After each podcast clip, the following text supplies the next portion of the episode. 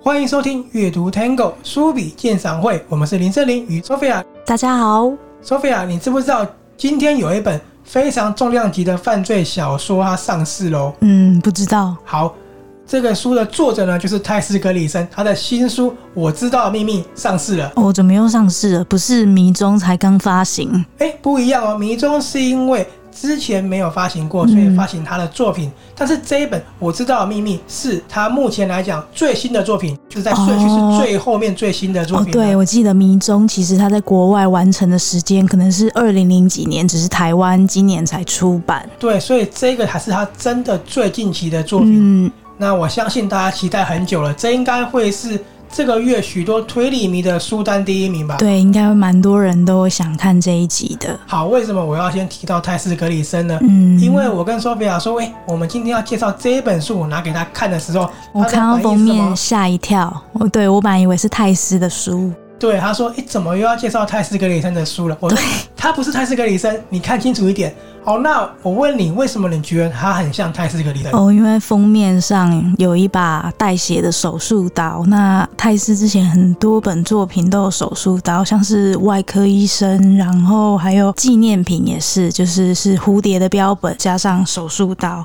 我记得《迷踪》是不是另外一个版本也是手术刀？对，它几乎每一本作品通常都有两个封面版本，那其中一个一定都会有手术然后刀。会有滴血这样，所以就跟他很像。远远看以为是泰斯的书，对，但你会不会觉得说两个会是一个很相近的作品？可能蛮像的。不过我要跟你讲，完全完全不一样哦。嗯我先讲背景好了。泰斯格里森他是内科医师，对，虽然说他写的书叫外科医生，可是他是内科医师。对，而且也偷偷告诉大家一个小秘密，其实他以前写过罗曼史小说的作品。所以他的故事当然就会有很多的爱情成分，跟嗯，外科内科医师的医学资料。对，那这一本《死神的考验》呢，它的作者是法医，哦，所以就是完全的法医。对，里面主要就是讲如何解剖尸体，跟如何从尸体里面去判断它的死因跟很多状况的。嗯，所以光这一点就不一样了嘛。那对最不一样的就是我刚刚有给你看作者的资料，你有吓一跳，对吧？对我看了有吓一跳。作者他其实算出身是一个医生世家，那他的爸爸是一位精神科医师，可是他爸爸却在他十三岁的时候自杀身亡了。对，这个对他影响非常的大，因为他其实从小最敬重的就是他的父亲，对嗯他甚至觉得父亲是他的榜样。可是呢，因为他父亲自杀之后，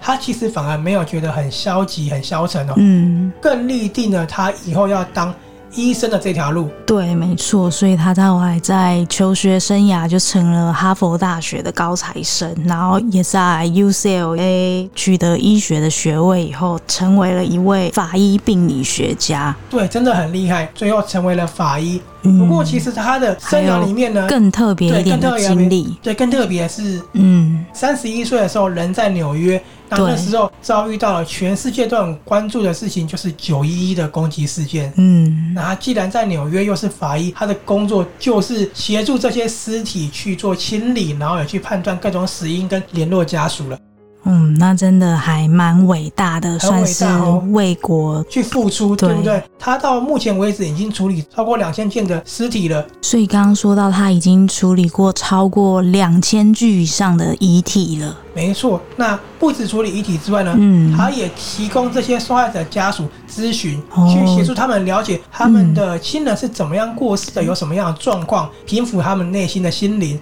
嗯，那这种咨询感觉上也是有一种疗愈的效果。对，因为这很重要，因为这些人其实在面对大体的时候，是一个非常非常哀伤或是崩溃的情绪，嗯这点就很不同了。因为他是法医，所以他必须要让家属去看到这个状况的时候是非常煎熬的时刻。对，而且必须要让他们可以冷静接受这个事实，就是亲人已经过世了，而且还必须要跟他们解说是以什么样的方法。其实这对家属来说，我觉得是蛮残忍的一件事。好，你讲的这个在他的这本书里面就写进去了。哦，那不止这样呢，他有一个非常特别的一个方式，就是跟警察合作嗯。怎么合作呢？他告诉警察说，这个尸体是不是真的是意外，还是有谋杀的可能？同时，他也会出庭作证，去颠覆那些，嗯比如说是嫌犯的说法，去帮他定罪，协助定罪。哦，这是我让我想到有一部日剧是那个石原里美演的，她也是演一个女法医，然后非常有正义感，然后常会出庭作证，可是就让很多律师啊或是一些其他的医生很讨厌她。没，错，这本书其实讲的就是这样。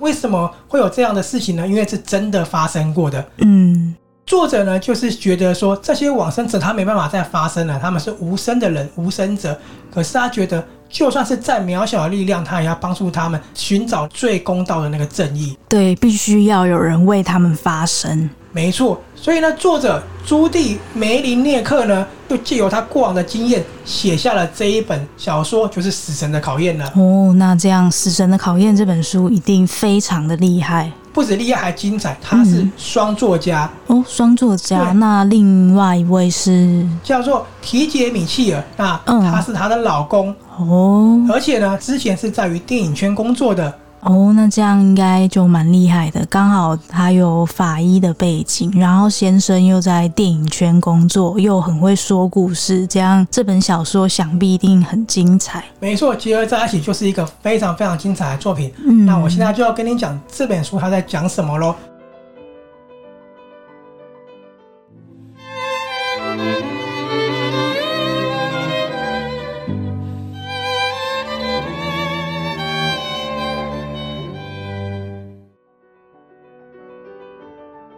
嗯这本书的主角呢，她叫做杰西·泰斯卡，是一个波兰裔的女生，波兰，嗯对，来自东欧的。然后呢，她挥别了在洛杉矶发生的不愉快，她决定来到旧金山开创她新的人生，嗯所以她到旧金山来当法医，展开全新的生活。那我问你哦，你觉得当法医的人有没有钱？嗯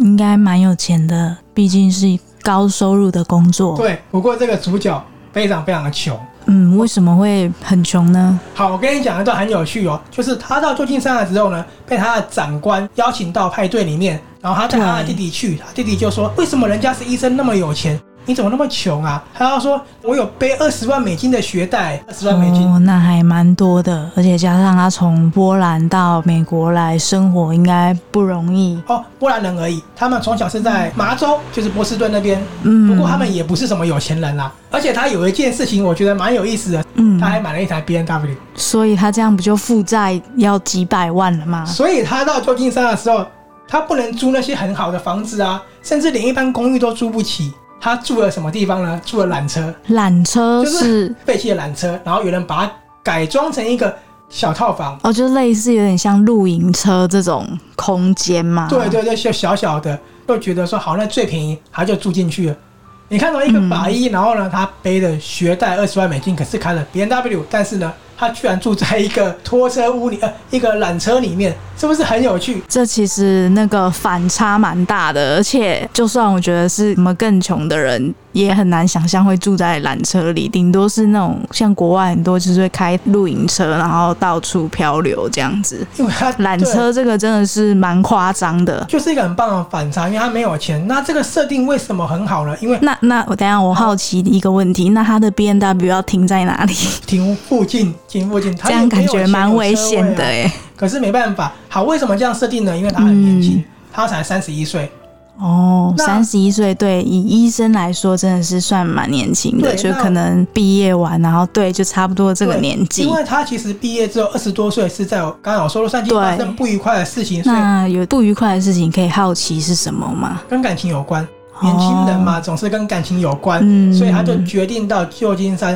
重新开始，然后也决定嗯说我不谈感情。可是他这样子也才三十一岁啊，对，所以其实这样的情况套用在一个三十一岁的人上面来讲，也蛮合理的吧？尤其其实台蛮北合很理多。的。对我，像我现在也即将三十一岁，我觉得其实这种混乱的生活，对于一个都会女性来说是蛮合理的。好，故事就是从他的旧金山的法医生涯开始。嗯我觉得这里就很有趣了，因为我们会用很生动又很有趣的方式去从这边吸收到法医的相关知识。因为前半部真的是看他在那边怎么解剖，怎么教嗯他的学生去看这个尸体的状况哦，然后旧金山每天都有不同的尸体，其实不是旧金山，应该是每个地方都一样。那对，尸体就像进货一样，源源不绝的一直进来，嗯然后他就会告诉你说，哎、这个案件可能是意外，这个案件可能是被谋杀，然后有各种状况，我们就在这个地方里面去吸收到很多很多的知识。对，好就例如像看可能解剖的 X 光片，看那个骨头，然后什么刀刃、刀片的位置，就可以知道是什么凶手是用左手刺的还是右手刺的没错之类的。那不止这样，当然还有很多一些人体构造去怎么嗯去判定它说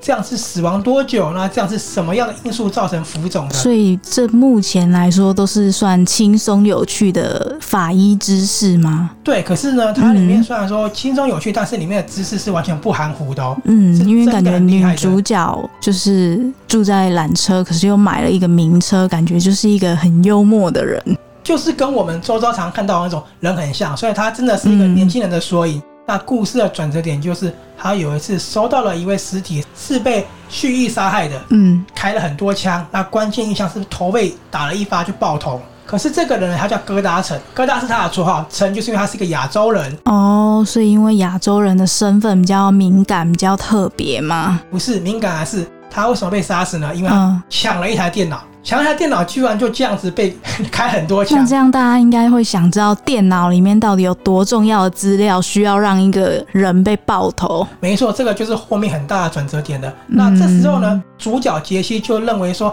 我一定要把这个案子搞清楚，为什么他会被开那么多枪，那子弹怎么去取出的，然后也顺便跟警察去接洽，因为这是谋杀案，他就必须告诉警察说死因在哪里，对指证那个凶手。嗯，好，，就在这个案件还没结案的时候呢，他收到了另外一个尸体，这个尸体是一位二十四岁很年轻的女生，嗯，他收到尸体的时候，他吓了一跳，因为这个死者他认识这个女生叫做黎贝佳，他跟认这个识，呃也不算认识啦，应该他们有两面之缘。好，嗯然后两面呢，第一面是他刚到旧金山的时候呢，因为上班快迟到了，找不到车位，是这嗯，个黎贝佳让车位给他的。哦，他所以很就感是激他一开始来的时候遇到的感激的人。然后第二个呢，是我刚刚有说参加一个派对嘛，他跟他弟讲说，因为我很穷之类的，你有听到这一段？嗯、对，他在这个派对的时候看到李贝佳在哭，可是呢，他没有去关心，他觉得说不要打扰人家，哦，啊所以他有点悔恨，他就发誓说：“那我一定要把李贝佳这个案子、嗯，这个大体好好处理。”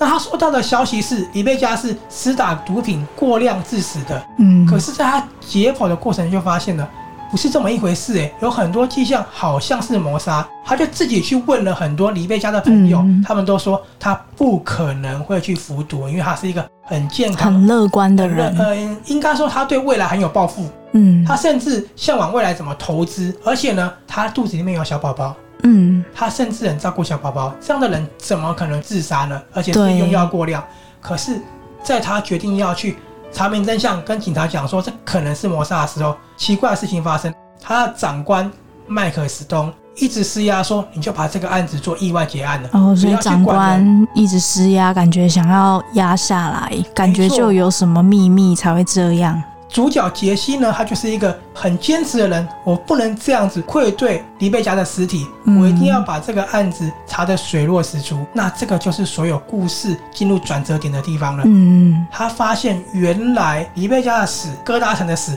都有关联，所以他的死跟刚刚那个被爆头的亚洲男子是有关联性的。对，关联就在那个电脑里面，嗯甚至呢，在前几天呢，他的长官在解剖一个尸体，那是一个女生把毒品放在身体里面去运毒的毒螺的嗯案件呢，也是有关的有吗关？系的哦。所有事情居然串联在一起的时候，所以这三件事情居然都是有关联性的。没错，不只是三件事情，很多事情全部都合在一起。嗯原来这些东西好像都有一种相连的丑闻。不可思议的就是从这边开始了。你刚刚说、嗯电脑到底那么重要吗？对，里面到底有什么档案、什么秘密？这个丑闻就一直向上延烧，嗯烧到了现在最夯的网络新创产业，就嗯是虚拟投资了。哦，虚拟投资。就是比如说买比特币啊，或是一些电子货币去转成投哦资的。 ，PTTB 也可以买卖，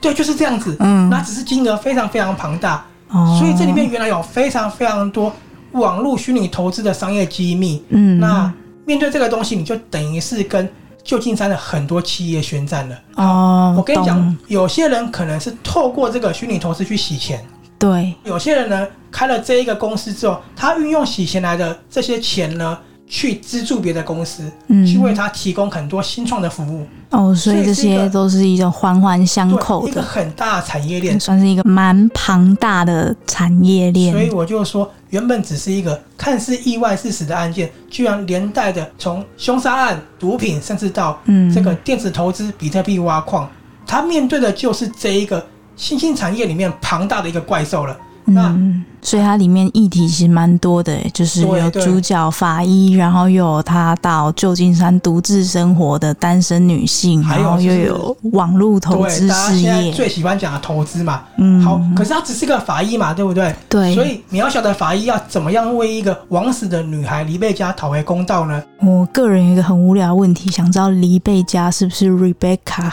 其实它是中文翻译，所以我不知道哎、 对，因为一般通常会叫雷贝卡，但好我哦这觉个得很黎有贝趣佳听起来蛮像的。我再去查查看。嗯好，那故事呢就是这样子，是不是一个非常特别的故事？那我觉得我要特别讲的是，《死神的考验》这本书呢，对我来讲它是很特别的。它在我看过那么多犯罪小说里面，嗯用一种截然不同的方式呈现。什么方式呈现呢？我刚刚讲的，嗯前面你看到的，他不是怎么办案，而是看到一个年轻的法医他怎么上班，就是他的哦，工作百态。对，就是一个年轻女法医的工作百态，然后对她的生活，然后法医这种大家认为收入很高的职业，却被她活的这个样子。对，那借由这一段，我们可以看到很有趣的简单生活跟嗯很多的法医的知识。可是呢，法医他根本就不是警察，所以里面的对过程只是他提供警方很多个线索，让警方去办案，嗯就不是我看到怎么样去推理了，完全不一样了。嗯，这是很特别的这个而叙且述她观点。着重的点是在她帮那些尸体发对对对声。你帮我要讲的话讲出来了，这个叙述观点主要是他如何帮这些尸体发声。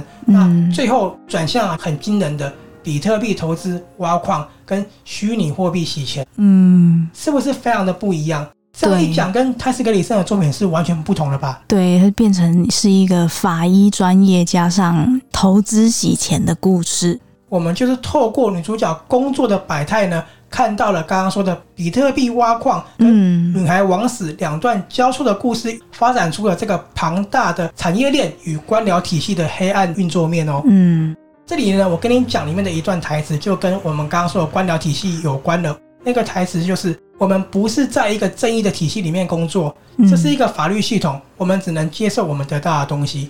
是不是有点无奈？对这个真的蛮无奈的，你就被长官施压也没办法，小人 物。而且你发现体系是那么大的时候，你更不可能已经不是施压那么简单。，对，就是一个白色巨塔的体系。所以呢，杰西·泰斯卡这一名年轻的法医呢，就是凭着他过人的执着，还有他对黎贝加的责任，勇敢面对上层，对他觉得他那时候没有安慰他，他可能好觉得自己也有一份责任。好，那还有一点就是，这里面当然有一点爱情嘛。一个女生在城市里面，她在这里的时候呢，认识了一位科技大亨。嗯，那这个科技大亨就是从事虚拟投资的，然后所以他也是一个洗钱大亨。不止哦，你去看就知道了。好所以呢，她跟他相爱之后，她就觉得说，原来她有很多的不耻的秘密，她就誓言说要把这个所谓的商业机密的东西全部挖掘出来。可是呢，她也因为这样子，把她的性命置于一个非常危险的地方。嗯，应该真的是会被灭口。对，那因为这个牵扯太庞大了，他居然就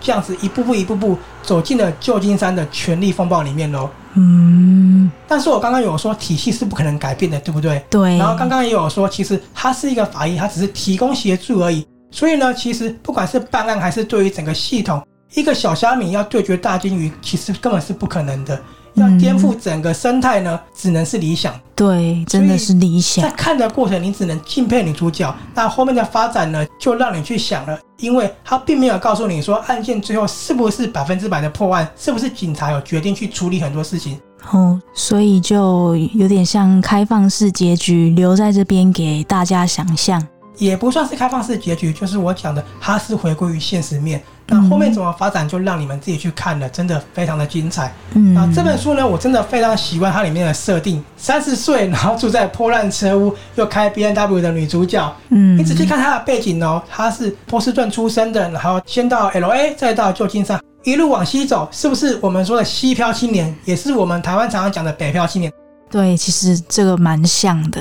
所以他一登场就让我觉得很有趣。你记不记得我在看的时候一直在笑？不是里面她很搞笑，是这个女主角她展现出来的跟我们很多朋友很像。我觉得那是一种会心一笑的感觉。嗯，而且呢，杰西呢执着、坚持又富有理想，同时也在大城市里面摔得遍体鳞伤。对，嗯，然后他曾经为多金迷人的新贵着迷，也发现说原来心软的爱情其实并不遥远。这个我觉得就很像真的很多北漂青年在台北遇到的一些生活缩影。嗯，对，蛮像的。好，我刚刚讲那么多，你是不是就觉得他跟泰斯克医生完全不一样了？对，是完全两个不一样的作品。那如果你问我怎么比较的话，我会说朱棣的书比上泰斯呢，他呢不论爱情与生活会显得更加年轻，嗯而且呢里面有更多独自生活中的趣味与忧伤。嗯，我对，因看为的时候泰斯的主角真的都是比较年长的，都是那种四五十岁的爱情，或是离婚过后的那种。对，没错，就比较成熟的东西。那这个部分就比较符合年轻人勇敢追求梦想跟遇到困境的一个状态。嗯，那关于爱情呢，我用一句电影台词来讲：年轻人的爱情永远不会挨饿。我觉得看这本书之后，会有一种很相似的一个体悟，就是你勇于去追求你要的东西，你看就知道嗯了。好，那我刚刚有说这本书不是她一个人完成的嘛，是她老公对协助帮忙的是。蛮特别的，很少看到这种双作者的，通常都是代笔或者是怎么样。双作者合在一起呢，除了带开很多不同的法医知识，解剖很多尸体之外呢，也与我们刚刚讲的一些虚拟投资合在一起，让你去一探比特币洗钱的神秘世界，非常惊人。对，我觉得她老公等于是帮这个作品有点如虎添翼的感觉哦。哦，所以就是在那个描述比特币那那一段的地方很加分。也蛮详尽的，也写了蛮多东西的，完全不输法医的部分。最后的收尾呢，我想要留这一段跟大家讲。我觉得其实很多人在看一个犯罪小说的时候，常常都会说这本书到底刺不刺激、精不精彩，是不是到最后还猜不到凶手？对我常看到就是这种犯罪推理小说底下评论都会说，呃，三颗星负评，看到一半就猜到凶手了，一下就知道是谁了。对，那其实我昨天也有去上广播电台的节目推荐作品，嗯连主持人也说：“哎，你今天很特别哦，介绍不是文学是犯罪作品。”我就说了，嗯因为其实现在的犯罪小说非常非常的厉害，厉害在对，真哪的里呢是很多元。对，恋爱在多元，它不是说刺激凶手是谁而已，因为里面常常有很多很多专业的知识。对，其实就不是以前那种本格派推理，就是要一板一眼的推理，然后从前面的讯息得到了线索，然后让你真的是一步一步去猜谁是凶手。其实凶手是谁这件事已经没有这么重要，没错重要的是整个故事发展的过程，或是人们跟人们的情感。没错，还有里面含蕴的一些知识跟一些价值，对不对？嗯其实你看现在很多犯罪作家的背景非常非常的厉害，他们可能是资深医生，就是我们今天推荐的法对法医，也有可能是资深的律师，甚至资深的记者，其实都非常非常的强的。对，都是来自各种不同专业背景，然后都会有自己的特色。没错，甚至连我们今天介绍的作家、主作家朱棣呢，他嗯其实是法医病理学的咨询公司跟教育资源中心的 CEO 执行长。哦你看他的背景是不是比很多作家还要非常强了？对，所以其实现在的犯罪小说里面所涵盖的知识可以吸收的部分，真的非常非常的多，嗯已经不是说你从里面看刺不刺激、悬不悬疑了。对，这个真的已经是次要的。对，所以我觉得大家可以换另外一个方式去阅读推理或犯罪作品的时候，你可以得到更多不同的乐趣，也可以发现一本书它厉害的地也可方。以更享受故事的过程。